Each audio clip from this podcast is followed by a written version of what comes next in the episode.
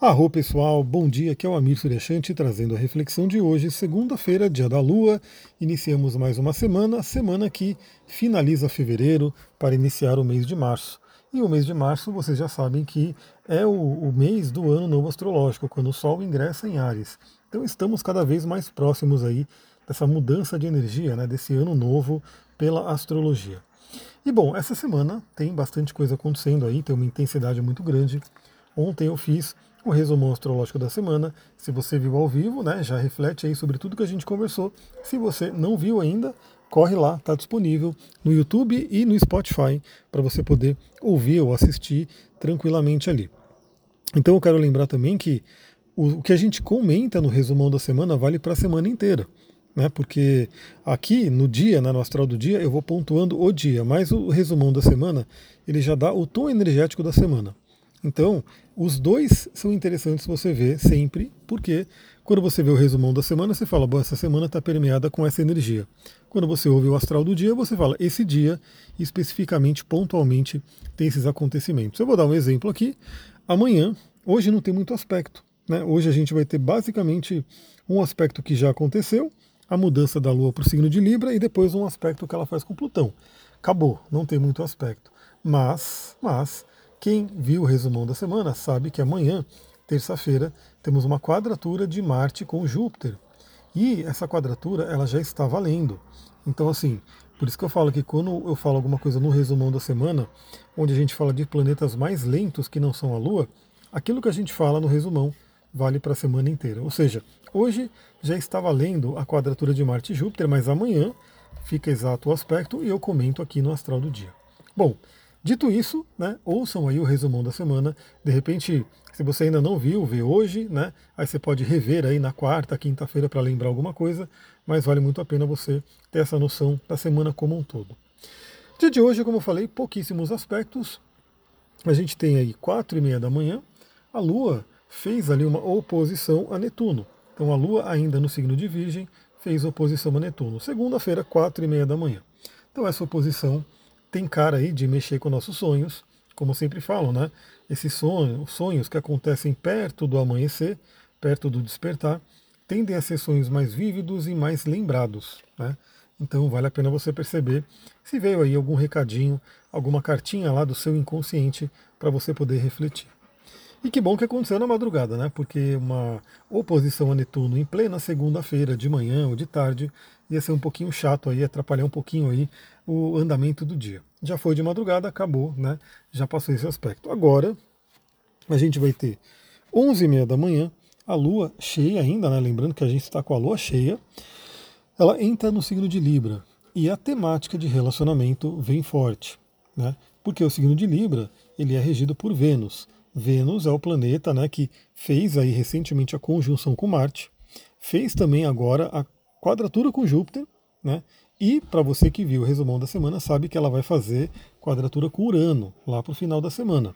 Então Vênus está numa evidência importante. Vênus é um planeta que mexe com a gente, que é super significativo, fala sobre dois temas daqueles que a gente mais né, é, sei lá, busca ajuda, né? Eu falo da busca ajuda porque eu sou terapeuta, né? Então as pessoas vêm atrás e querem saber de relacionamento, e querem saber de dinheiro, e querem saber algumas, claro, de saúde, outras de propósito, mas no geral, né, o que leva a pessoa no desespero aí na busca pela ajuda é a questão de relacionamento e dinheiro, né? Que são temas venusianos. Então, Vênus é extremamente significativo, né? A gente saber como que está o andamento de Vênus no nosso mapa natal a Vênus do céu e como que a Vênus do céu está afetando o nosso mapa. Bom, fato é que a Lua entrando em Libra traz à tona as questões de relacionamento. Está cheia a Lua, né? Então a Lua pode trazer questões aí exaltadas, até emoções exaltadas. Algumas questões de relacionamento já podem ter vindo à tona por conta da quadratura com Júpiter que aconteceu e elas se desenrolam essa semana. Né? Então o que, que eu diria para essa segunda-feira? Fiquemos atentos às demandas de relacionamento, às demandas de dentro do nosso ser, né? De relacionamento. Eu estou finalizando, talvez já tenha terminado, inclusive, né? Porque ontem eu consegui ler bastante, mas finalizando um livro da Alice Green, um livro antigo que eu tinha aqui, né? Comprei no sebo e eu resolvi maratonar ele, né? Peguei ele e devorei um livro de relacionamento. Muito interessante. Acompanha lá no Instagram, acompanha nos stories, que eu vou trazer algumas reflexões desse livro para a gente trocar uma ideia lá nos stories. Bom, então reflita aí como é que estão os relacionamentos. Né? É uma semana boa também, né? um dia, enquanto a Lua está em Libra, para refletir sobre parcerias. Né? Então, com quem você poderia fazer uma parceria, quem poderia te ajudar de qualquer forma. Né? Lembrando que até a temática das terapias, né, do autoconhecimento, que alguém te ajuda, por exemplo, o mapa astral, é uma parceria. Ou seja, naquele momento, uma pessoa está te ajudando de alguma forma, né? Ela olha o seu mapa, ela traz um autoconhecimento. Então pense aí também, né, além dos relacionamentos, na questão de parcerias. E o único aspecto que a Lua faz, agora que ela entra né, em Libra, é às 14 horas, um trígono a Plutão. É um aspecto fluente, né, que a gente fala, é um aspecto que tende a ser benéfico, né, um trígono, porque Plutão está em Aquário, que é um signo de ar, a Lua, estando em Libra, que é um signo de ar, existe uma fluidez, uma comunicação né, aberta ali entre esses dois planetas, porque estão em signos de elemento igual, né, do elemento ar. Então tende a ser um aspecto fluente, mas Plutão é Plutão, né?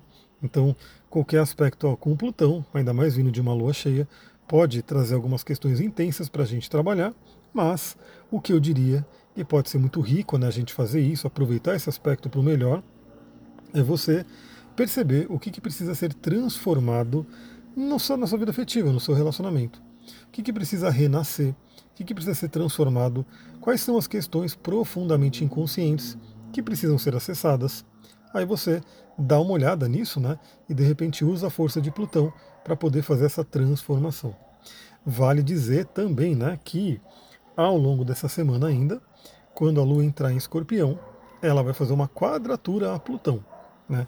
Então, agora, no dia de hoje, a gente tem um aspecto fluente, mas ao longo da semana, quando a Lua entrar em Escorpião, a gente vai ter o um aspecto desafiador. Então, que possamos fazer amizade com o Plutão no dia de hoje. Então, se tem alguma coisa no seu inconsciente que tem que ser investigada, investigue, traga a consciência, né? perceba o que, que precisa ser transformado. Pessoal, é isso. Vou ficando por aqui. Lembra, se você gosta desse trabalho, deixa suas cinco estrelinhas, deixa o seu like, deixa o seu comentário, compartilha com outras pessoas. Quer saber sobre atendimento, manda mensagem para mim. E é isso, acompanhe ao longo do dia no Instagram, que a gente vai trocando uma ideia por lá. Até amanhã, muita gratidão, Namastê, Harion.